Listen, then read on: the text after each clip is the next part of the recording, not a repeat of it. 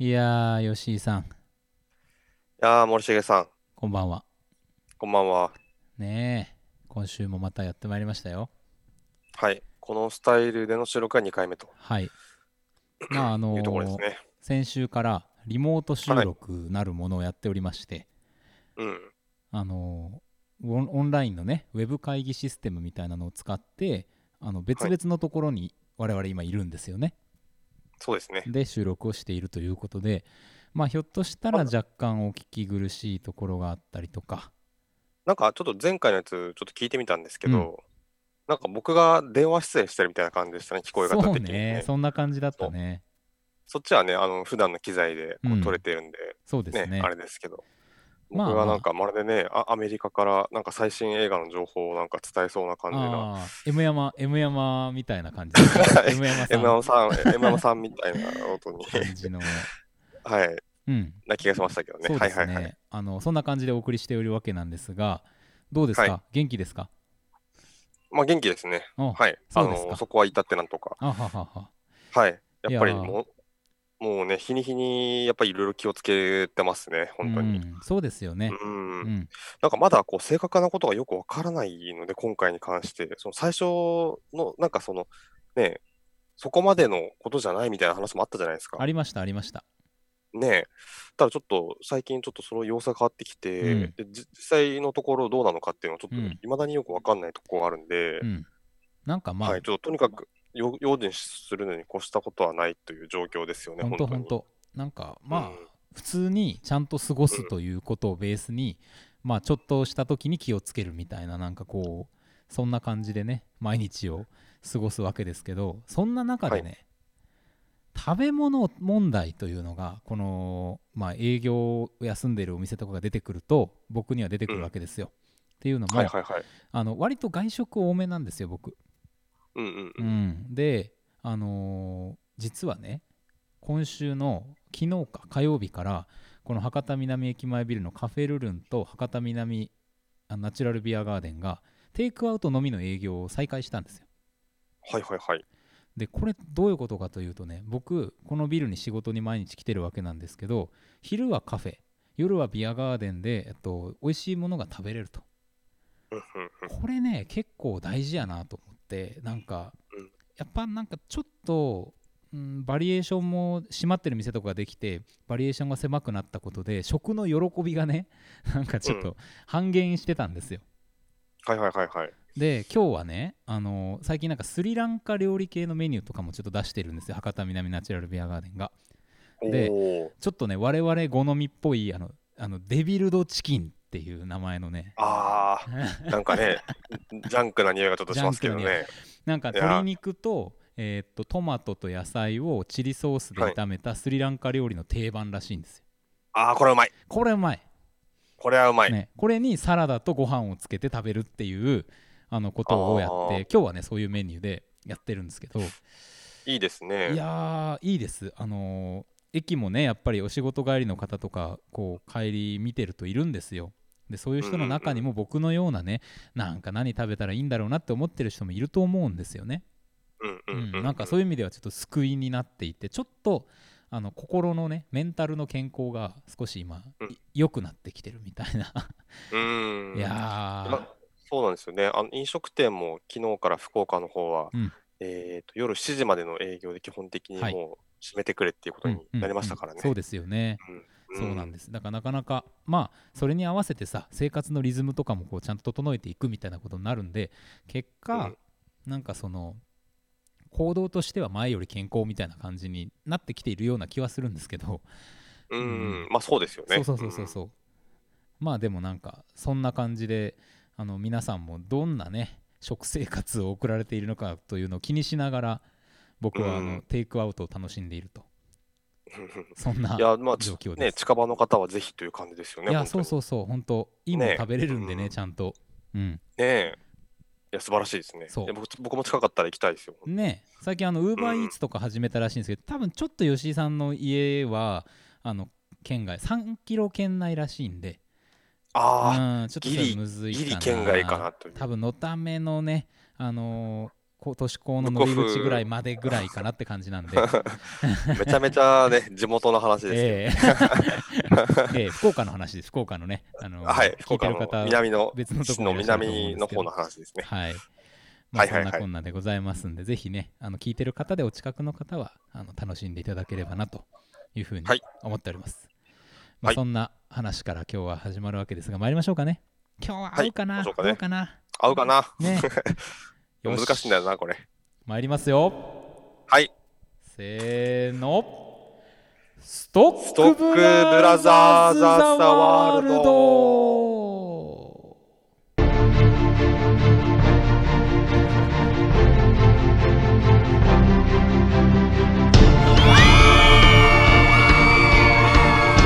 いやー今日も大歓声に迎えられておりますがあのいやー、難しいよ、これ。むずいねこれほんとむずいねむずい。タイムラグがすごい。あのお互いにさお互いの声を聞きながらこう間延びした泣きをする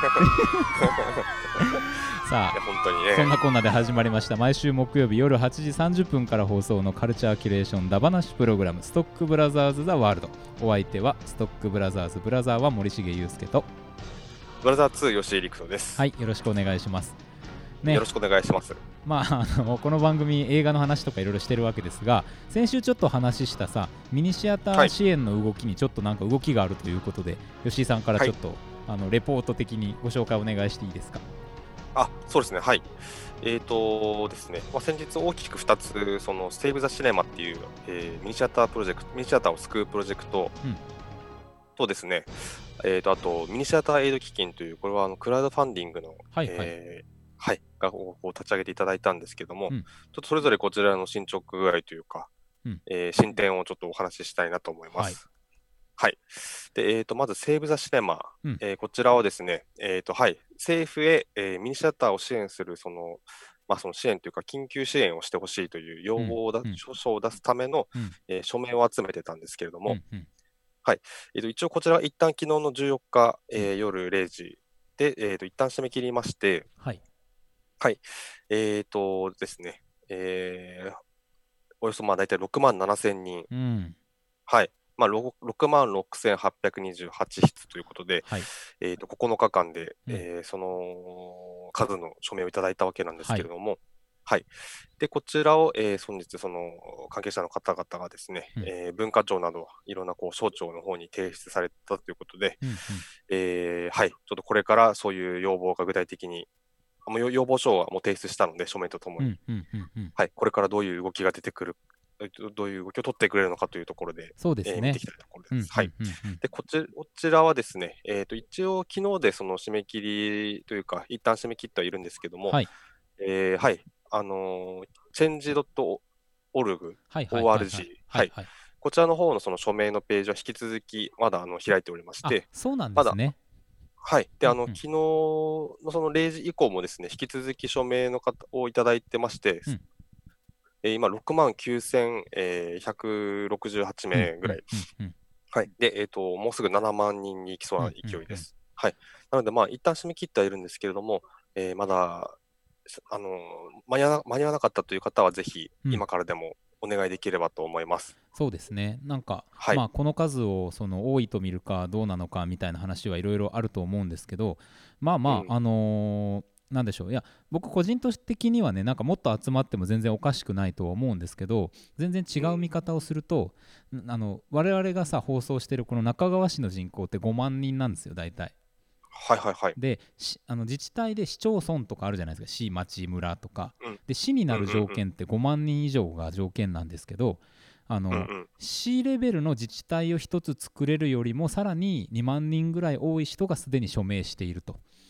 うんいうことを考えると結構まとまりとしては僕その無視できない数になってるんじゃないかなっていうふうにちょっと、まあ、思ったりするんで、なんかあの、うんまあ、その人たちがまたね誰か、うんあの署名してない隣の誰かに進めることで倍2倍3倍となっていくものでもあるでしょうからなんかそうですね。そういうこう、はいなんかねコミュニケーションまあ、が生まれるといいですねオンラインっていう、はい。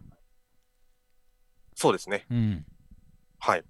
まあ、ちょっとそのオンラインっていうこともあるので、やっぱりこの、ある程度こう年齢層とかっていうのも、えーちょっと、あの、特にシニア層とかあっていうところにどこあどどこまで届いてるのかなっていうのもちょっとあるかなとは思うんですけれども、確かにね。はい。うんうんまあ、うんただ、そそれでもね、これだけの数で集まったということで、非常うんに、あのありがたいなと思はいっております。そしてはい。もう一つ。であと、はい、えっ、と、ミニシアタイド基金の方うんはですね、えっ、と、まあ、クラウドファンディングなんですけれども、うんこちらは、えっ、と、今週の月曜日うん13日に、えっ、と、情報がオープンになりまして、その、えー午後1時から、えっ、とですね、あの、各、まあ、どういうプランがあるかとか、うん。っていうことが、こう、いろいろ発表されましうて、んうん。あと、まあ、どこの劇場にこのお金が届くのかっていうことで、えーそういったことも、こう、オープンになりまして、うん、なんか 記者会見みたいのね、あのでかいスクリーン立ててやってましたね。そうですね、えっと、その13日の4時から、えーっとですね、もう皆様、その、まあ、えっと、主催、主催というかですね、うん。メインでこう動かれた、えー浜口竜介監督だったり、うん。え深田浩二ー深田浩二監督、はい。はい、監督とかですね、あと各あの全国のいろんなこうミニシャッターの、えー支配人という方がこういろいろ出られたんですけども、まあ、いずれもこう、なんていうんですかね、えっと、画面でこううん。出演されてという、はい、うんうん。形で、はい、記者会見がありました。うんうんうんで、えーっとですね、KBC シネマは、この、えーっとミニシアターエイド基金に対しては、えーっと賛同という形で、えーっと広報などでご協力できればと思っております、今のところですね。はい。はい。で、えーっとですね、こちらは、えー今うん。日13日、あ、あ今ですね、収録が15日水曜日なんですけども、はい、まあ、あの夜なんですけども、今の段階段階で約9200万円、いや、すごいですよね。はい、えっと、目標金額が一応1億円というふうに設定しているので、えっと、もう、わずかね、えっと、3日目にして、うん。えーもう90%を超えたという、いすごいですね。すごいですよ、はい。本当に。はい、本当にあの映画ファンの皆様のすごくこう、うん。熱い気持ちというか、すごい力を感じる、うん。えーますね、本当に。はい。そうですよね。なんかあの、はい。今回モーションギャラリーってプラットフォームでやってますけどやっぱりその、はい。文化とかねカルチャーを後押ししていくためのプラットフォームっていうところであのーなんかその面目役所的なあの役割を果たされたかなとも思いますしいや、うんこの金額がこの期間で集まるって結構いや類を見ないんじゃないかなっていう気がしますよね本当に。そうですね、はい。うんで、えっと、ただ一方でですね、えっと、この金額が集まったから大丈夫大丈夫なんじゃないかっていうことではちょっとままたなくて、やっそうですね。ぱりその、はい、参加されている劇場さんもやっぱり非常にこうたくさん多いですし、うんあとね、やっぱりその、これはあくまで共助、あのーこの、なんですかね、えっと、意見表明というか、うん。にもこう、各その監督さん述べられてるんですけども、あくまでこれやっぱり共助であって、うん。やっぱりこう、この金額、ある程度の金額が集まったとしても、うん。やっぱり各映画館がこんこうそ存続していけるには、やっぱり金額してとしてはやっぱりとってもとてもこう、そこう十分ではないというか、はいはいはい。そうですよね。はい。うん。でやっぱやっぱりこうどうしても限界がありますので、うん。うん。そういう意味でやっぱりその控除というか、その、なんていうんですかね、えーっと、まあ、その先ほどの、うん。えー政府への要望ではないですけど、うんうんうんやっぱりそういうものがこうあの大きい、まとまった形っていうのがやっぱり一方で必要になってきますので、うんうん。連動していくといいですよね、流れがね。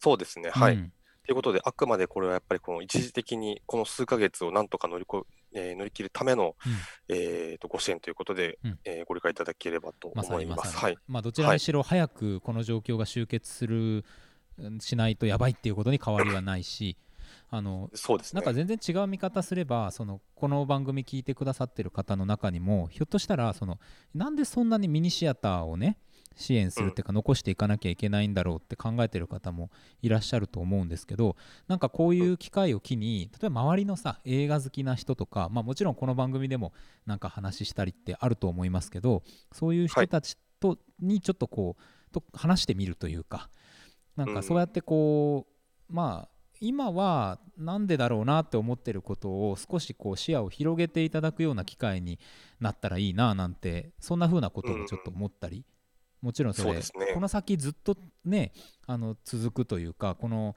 うんコロナの状況が終わってももともとめちゃくちゃ潤沢な業界ではなかったみたいなことを考えるとあのいろんな人が支えていかなきゃいけないっていうところだと思うんで、はい。それはもうぜひともお願いできればねと、そういう 派。生するといいですよね、本当ね。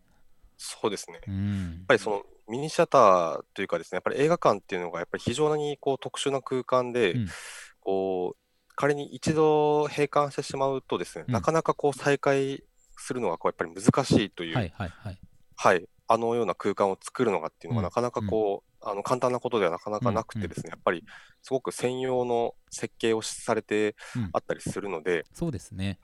そういった意味でもですね、一旦その、また、あの、なんていうかな、盛り返してきたときに、うん。またっていうふうなことはなかなかこれ難しく、あの、簡単ではないのいや、で、本当そうですよ。はい。うんなので、はい、こういったこう民社態度基金というものがこう立ち上げていただいたわけなんですけれども、はい。まあ、あの、こちらこちらでと、うん。よろしくお願いしますといや、思います。本当に本はい。当に。なんとなくこう国の情報発信とかもあのフェーズが変わってきたんだなっていうことを知らせるようなものに内容が変わってきてるというかあの、うん。ある程度中での調整とかが終わらないと出せなかった情報あの保証に関する部分とかっていうのを出し始めているので、まあ、これってはい。単純に時間の経過だと思うんですよ。その組織内での。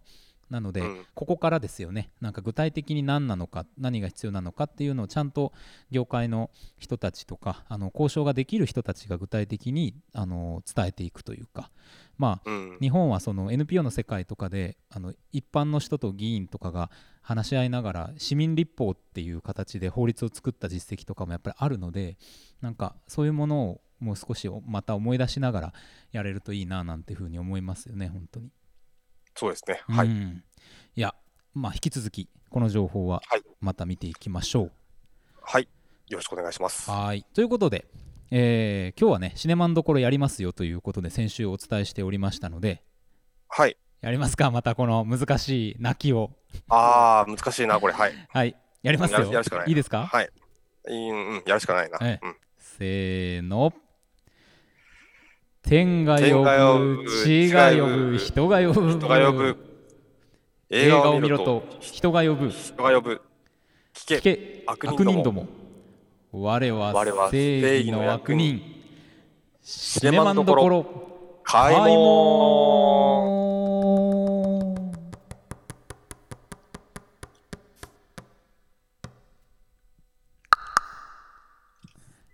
よいしょ難しいなこれこれ難しいな。もうこれはちょっと今、ほとんど今、森重君の声聞こえなかったですね。なんあかめちゃめちゃ途切れて、うん、難易度がさらに上昇しましたね。いやー何ですかねこうジャミングジャミングされてますね、うんなんかねは、なんかハードボードを超えたなんかインフェルノみたいな感じがしましたけど ね。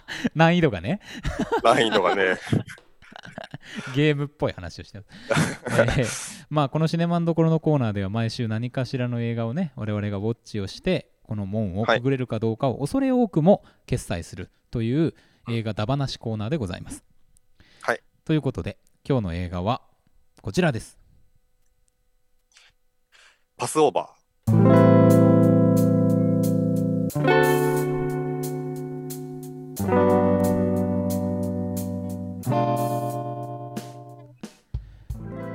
アカデミー賞候補で名誉賞受賞者スパイク・リーが現代の若い黒人青年2人がくだらない会話を交わしダラダラと過ごし約束の地を夢見る様を詩的にユーモアや人間らしさを交えて描く演劇の映像化作品。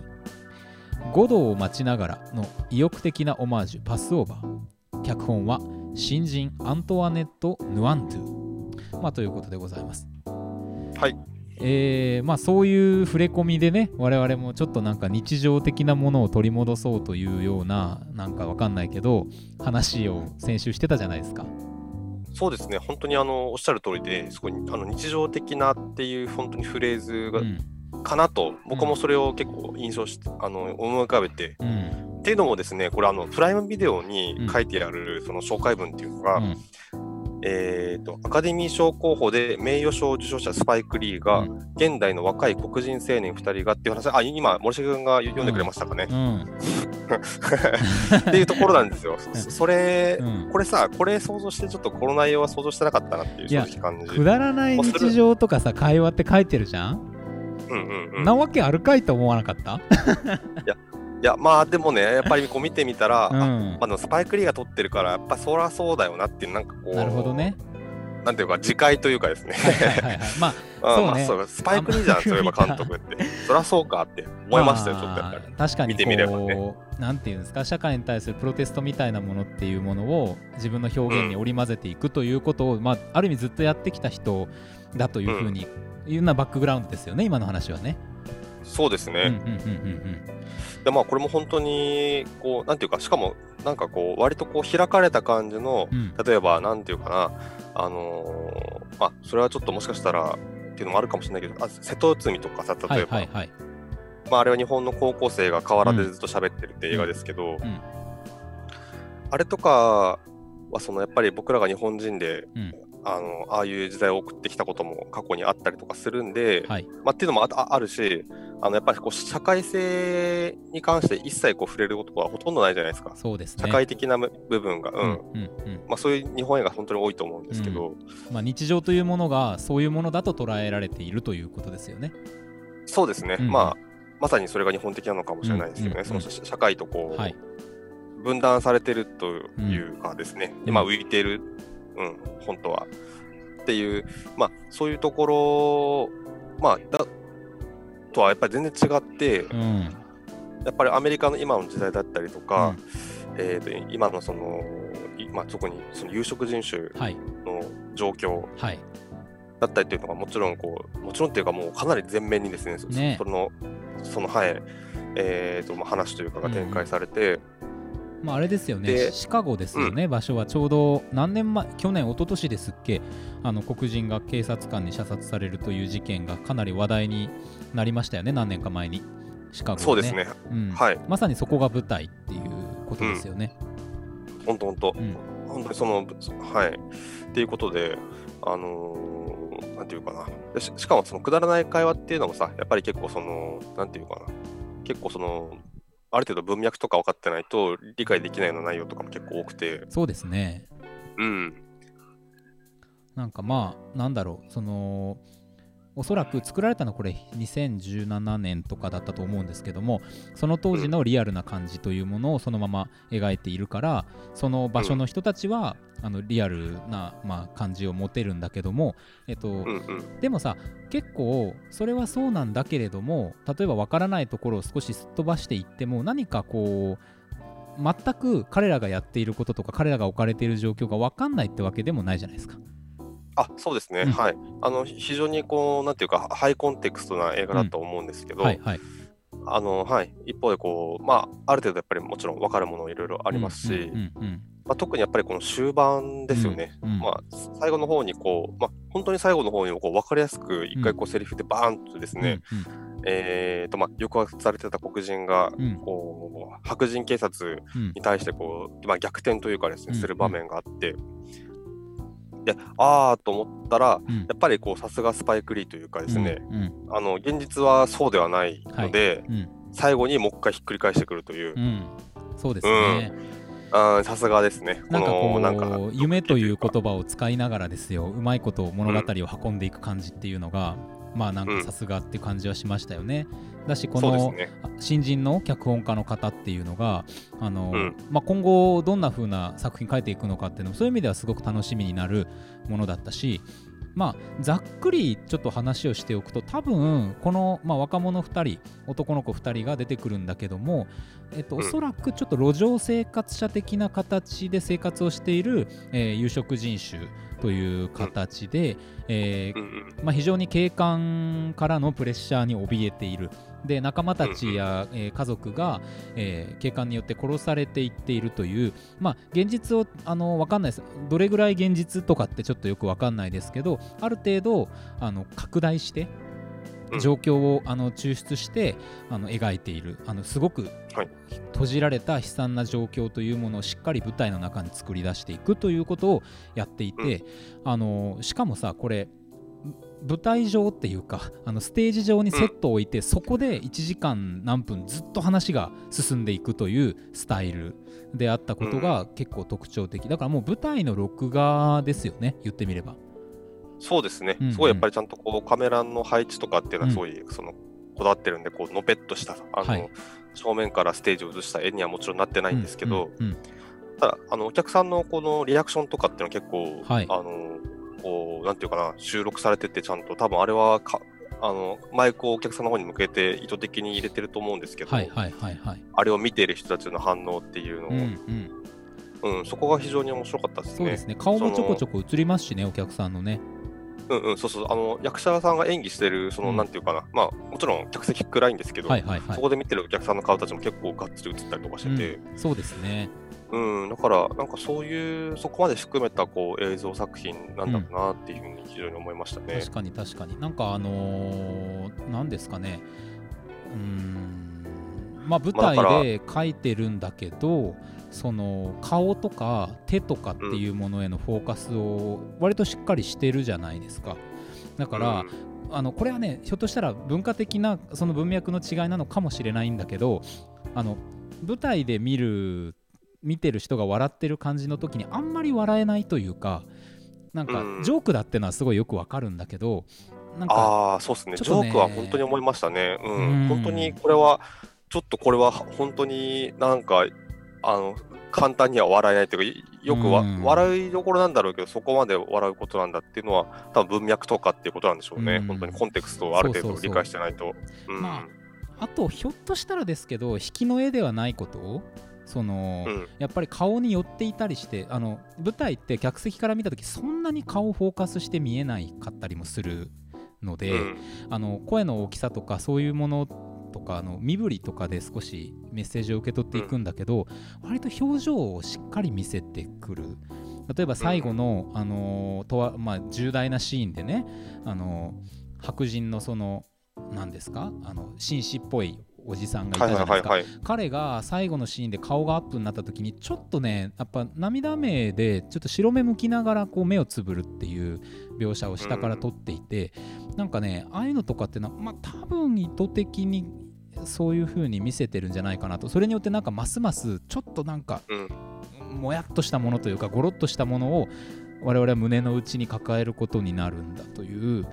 だから、うん。ああなるほど。舞台をね映画で見るってあんまりなんかピンとこないなと思ってたけど見方によってはいろいろその作り手の意図ってあるんだなってちょっと思ったりしましたね僕は。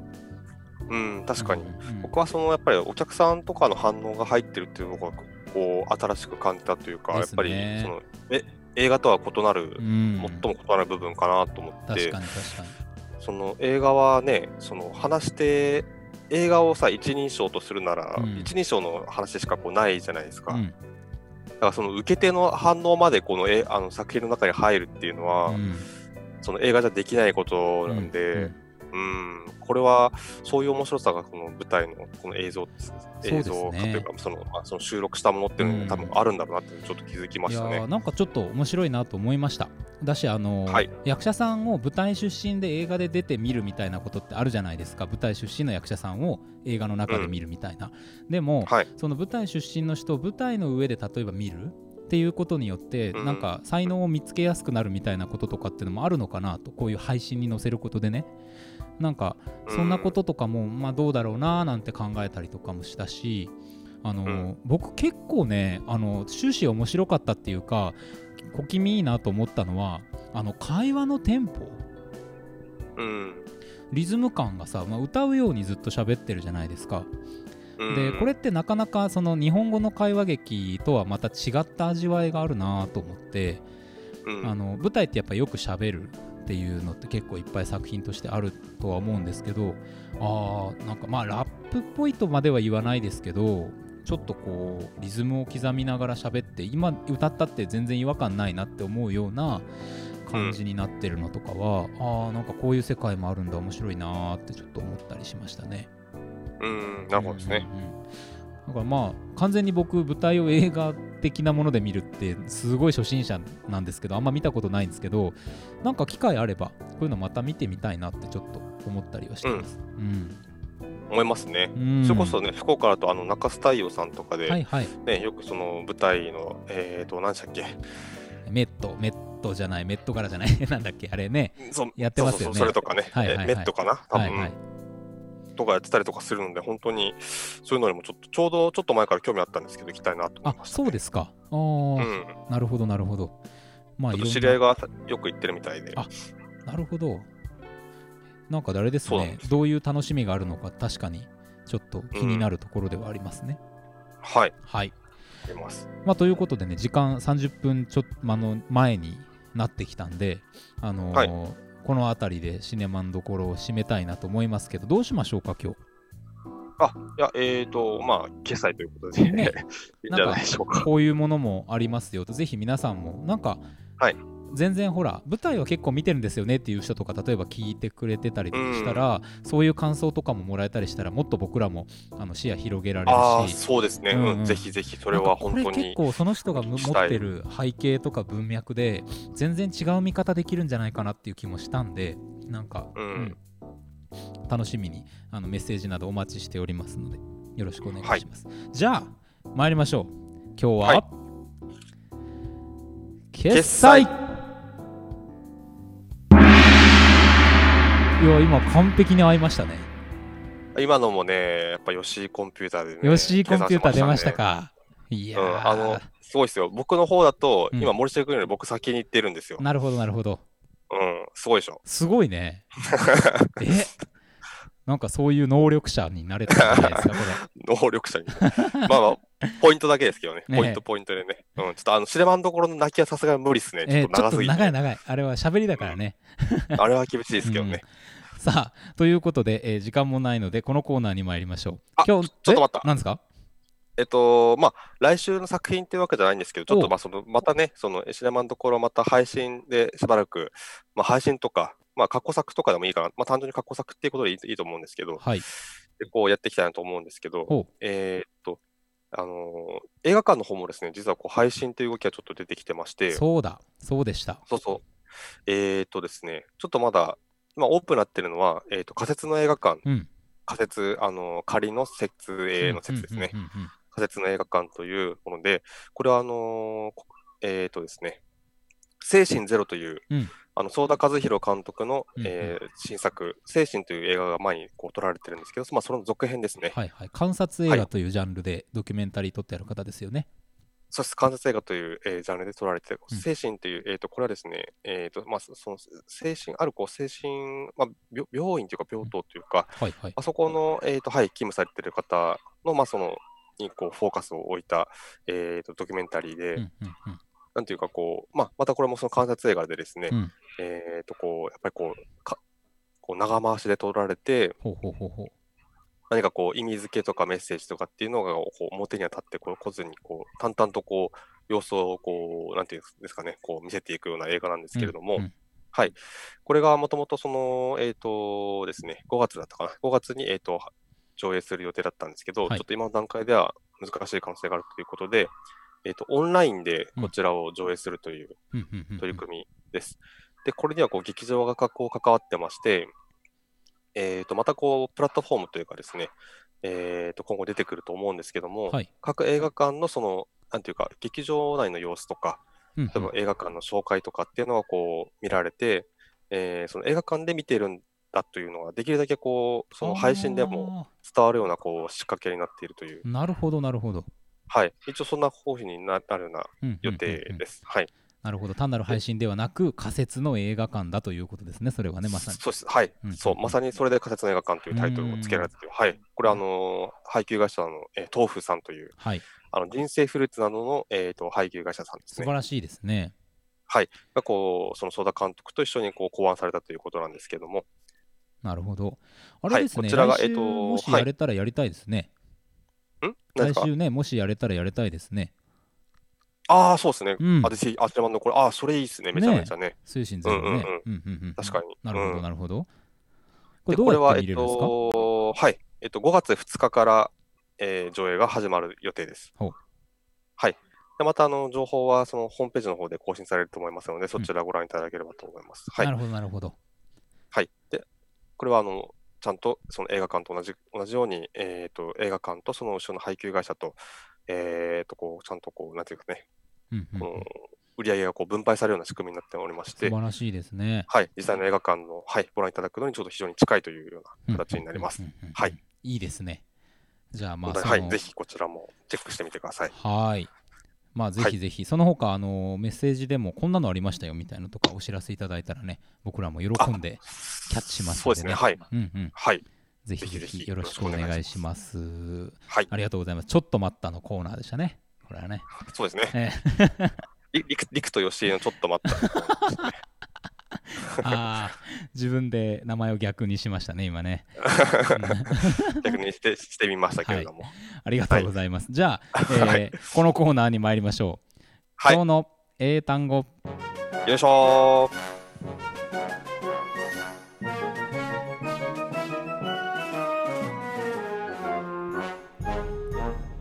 はい、えー、吉井さん、うんこのコーナーはねあのネット上にゴロゴロ落ちている英単語を、ー。知ってますよ。あのー僕は知ってますよ。拾い集めてねみんなで学ぼうっていうコーナーなんですよいや、知ってますよ。知ってますか？はいはい。でね吉井さんがこの英単語の意味をバスッと答えていくっていうようなところが、まあ 見どころっていうあたりになるんですけどなるほど。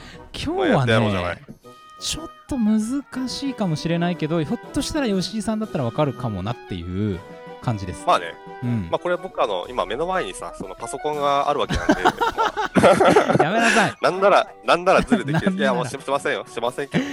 じゃあ参りますよ。はい。今日の英単語はこちらです。はい。hold え、ホールドホールとです。ホールと hold かー。え、綴り教えてください。HALT です HLT? HALT です、あ、HLT。えー、全然わかんねえ。うなんか、他にないですか？こう、オプションはなんか。えーっとねあの50-50とかなんかない50とかないですよ意味 時間が長引くだけだからいきますよもうねあ、はい。あ、ははいい。じゃあお願いします。意味は、えー立ち止まる停止するためらうはあ。ためらいながら歩くあと不完全であるというような意味です HALT。まあ立ち止まるなんか止まるっていう感じの意味ですかねうんやっぱりあれかなんかなんかね、やっぱりその今さ、英単語サイトからこう拾ってるでしょ、それを。はいやっぱなんかこうさ、そのなんていうかな、今、時事性とかやっぱ考えますよね。そうですねあのいつもうん検索結果ナンバーワン単語をやってるんですよ、それ。うんうんううん。ん、だからまさにそういうことなんじゃないかなとは思いますねえ、はいなるほど。ということで音楽も終わりましたので参りましょうあ、終わっちゃった。あー Repeat after me OK。Hold あ違う。ちょなんかなんか聞いちゃった。なんだなんだ、なんか今、か回線狂ったかと思った。いやいやいきますよ。もう一度。はい。はい。Hold hold, hold hold, 皆さんも一緒に one more time OK OK, hold hold. はいありがとうございましたありがとうございます。いやーいいですねなんかいやー、難しい単語あったな。いやー難い。しい単語レベル5でした今日はうん。あ、5か。そうれ全く分からんけどね全くわからんけどね。えーあそうだそうだ、あのお知らせがまだありました、えーはいはい NRS ラジオ公式インスタグラムを開設して今やっております。はいあのはいはいはいインスタグラムであの小文字で NRS アンダーバー、えー、レディオ RADIO と検索していただくとあの黄色いアイコンで出てきます。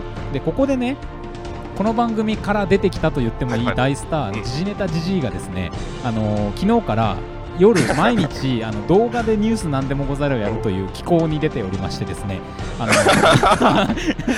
これがね非常に面白くなっていきそうな予感がします。あの昨日も冒頭でいきなり歌を歌ったりなんかしてですねあの非常にあのうんまあなんか酔っ払いか？酔っ払いかっていうようなところもありましたけども あのーフォロワー数これから増やしてあのこの番組の放送情報なんかもこれ出していくんでぜひお楽しみいただければというふうに思います。えまあ、また来週も何かしら映画見つけてやりたいですね。やりましょう。はい。それでは皆さん、さよなら。さよなら、また来週。